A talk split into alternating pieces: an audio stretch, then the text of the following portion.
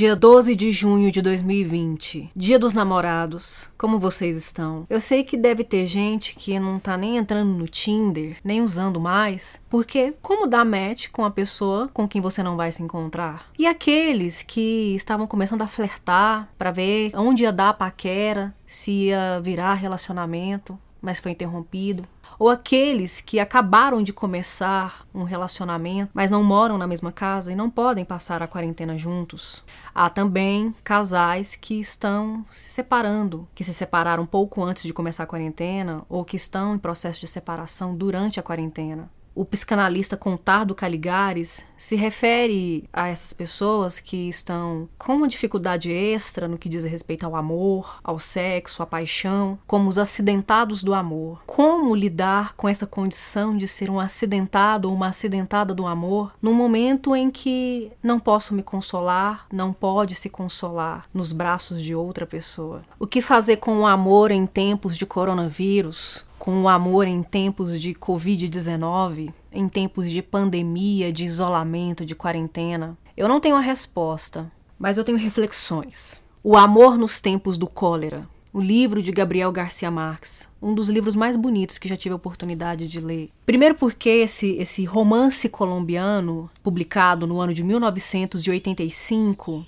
mas que se passa no século XIX, traz uma situação muito semelhante à nossa, de uma epidemia que dura muito tempo, dura por muito tempo, e as pessoas precisam aprender a viver nesse novo cenário, porque a vida não vai voltar a ser o que era antes. Aliás, apesar do forte apelo que tem 100 anos de solidão na carreira de Gabo, que é o apelido que ele recebeu dos mais íntimos, e nós nos apropriaremos disso, até para ter, termos um pouco mais de intimidade com essa narrativa que ele nos oferece, ele considera que amor, o Amor nos Tempos do Cólera é uma das suas obras mais estupendas, mais febris, justamente porque tem uma relação com a história dos pais dele, né? Os pais dele enfrentaram dificuldades para ficar juntos e foi um tema tão polêmico na família dele, em alguns momentos chegou a ser tabulizado, que ele viu a necessidade de resolver isso por meio da poesia, por meio da literatura. Gabriel Garcia Marques nasceu em 6 de março de 1927, na cidade de Aracataca, na Colômbia. É considerado um dos escritores mais importantes do século XX, é um dos mais aclamados da América Latina e é um dos expoentes no gênero realismo fantástico ou realismo mágico, que é essa literatura que mistura elementos sobrenaturais, elementos fantásticos, com elementos realistas, com um tom de denúncia social, de crítica às desigualdades, crítica política. Só que os dois elementos coexistem harmonicamente, uma coisa complementa a outra. Né? Aí está a harmonia do realismo mágico, do realismo fantástico. É tão importante esse escritor que no ano de 1982 ele recebeu o prêmio Nobel pelo conjunto de sua obra. É, é uma obra que flerta aí com outras áreas do saber humano, porque afinal de contas o, o Garcia Marques não foi só um escritor literário, mas ele também foi jornalista e também um ativista político. Então as questões sociais, as questões de caráter sociológico, a crítica sociológica é, é, andam junto, lado a lado, com a concepção poética mesmo da vida, com a concepção poética de mundo. Uma das coisas mais maravilhosas maravilhosas na dicção do Garcia Marques é esse tom que ele tem para contar as coisas, as histórias. Os personagens parece que são imbuídos de uma carga folclórica, de uma carga lendária, é quase como se fossem épicos. Eu não diria bem épicos, né? Mas se parecem muito com personagens das Mil e Uma Noites, por exemplo. Isso porque ele vem de uma tradição de contação de histórias. Ele apreciava muito a avó, que gostava muito de contar histórias para eles quando eles eram criança. Então, é, não é simplesmente, não se trata simplesmente de uma história de amor no meio de uma epidemia epidemia de cólera, mas é como essa história de amor é contada, é como ele vai narrar dos episódios mais banais até os mais profundos, os mais tocantes, com um tom de linguagem que nos permite nos apropriarmos dessas, desses eventos, desses acontecimentos. Garcia Marques sofreu câncer, ele teve câncer, ele superou, conseguiu vencer o câncer,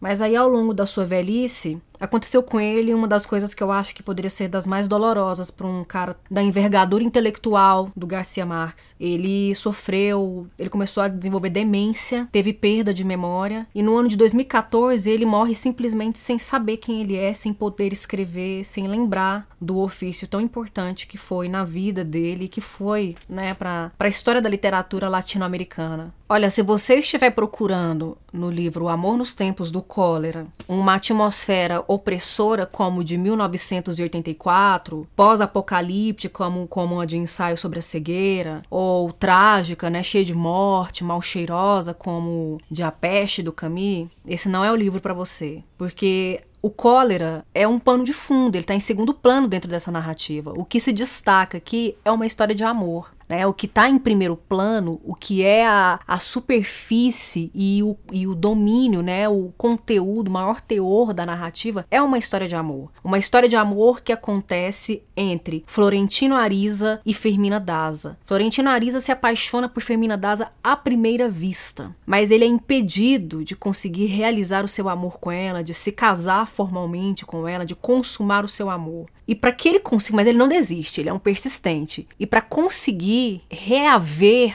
esse amor e poder retomar esse sentimento, conseguir realmente oferecê-lo para a mulher amada, ele chega a esperar por quase 52 anos. Então, por 51 anos, 9 meses e 4 dias, Florentino Ariza espera Fermina Daza ficar viúva do seu casamento com Juvenal Urbino, com o médico Juvenal Urbino, para poder encontrá-la novamente e pedir a sua mão em casamento. Quando Firmina Daza fica viúva de Juvenal Urbino, ele tinha 81 anos. Ele morre com 81 anos de idade. Ela está com 72 anos de idade e o Florentino Ariza está com 76 anos de idade. Ou seja, eles envelhecem, eles entram na terceira idade. Apesar de Firmina Daza ser feliz, ter sido feliz no casamento dela com Juvenal Urbino, ela não o amava. Ela não sabia o que era o amor. Ela tinha até no seu modo de ser, na sua postura, uma certa frieza, uma certa apatia, uma certa conformidade com a vida, porque não chegou a experimentar esse amor arrebatador que os livros gostam tanto de registrar e mostrar pra gente. Por outro lado, Florentino Ariza era louco de amor por ela. Chegou a, de, de, de, dedicar a ela, né? Vários poemas, várias cartas, de nomeá-la a deusa coroada de esperá-la por todo esse tempo. Teve alguns casos, algumas namoradas clandestinas, algumas amantes, mas nunca se envolveu mais além com nenhuma dessas mulheres porque ele já se considerava casado pelo amor que ele sentia com Fermina Daza. Até que quando os dois vêm a realizar esse amor, eles já estão idosos, eles já estão velhos. E por serem idosos, a sociedade não olha muito bem para esse relacionamento. Os filhos de Fermina Daza, inclusive, um casal, né, um rapaz e a moça,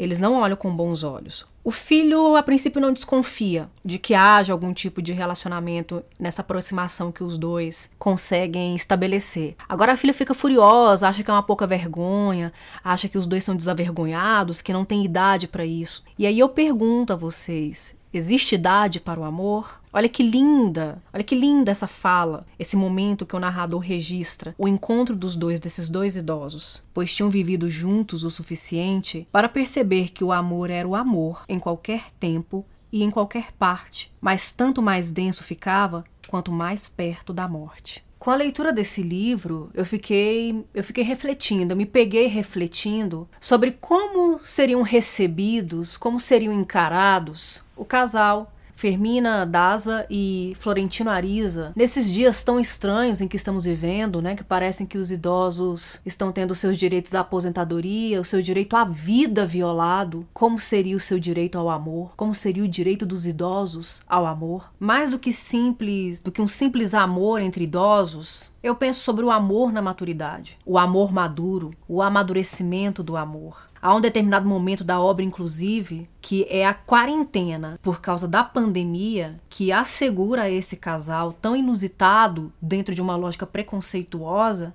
o amor, a consumação, a realização do amor que por tanto tempo eles almejaram, eles ansiaram. E é por essa razão por essa abordagem tão bonita do amor em meio a tantas adversidades, né? as adversidades que já são típicas do cotidiano e ainda em meio a uma epidemia, em meio à quarentena, é que eu dedico esse livro hoje, no Dia dos Namorados, aos acidentados e às acidentadas do amor. E você? O que acha do amor nos tempos do cólera? O que achou desse vídeo? Se gostou, curta, compartilhe e não se esqueça de inscrever-se no canal para ver os próximos vídeos. Eu fico por aqui. Até a próxima. Feliz Dia dos Namorados.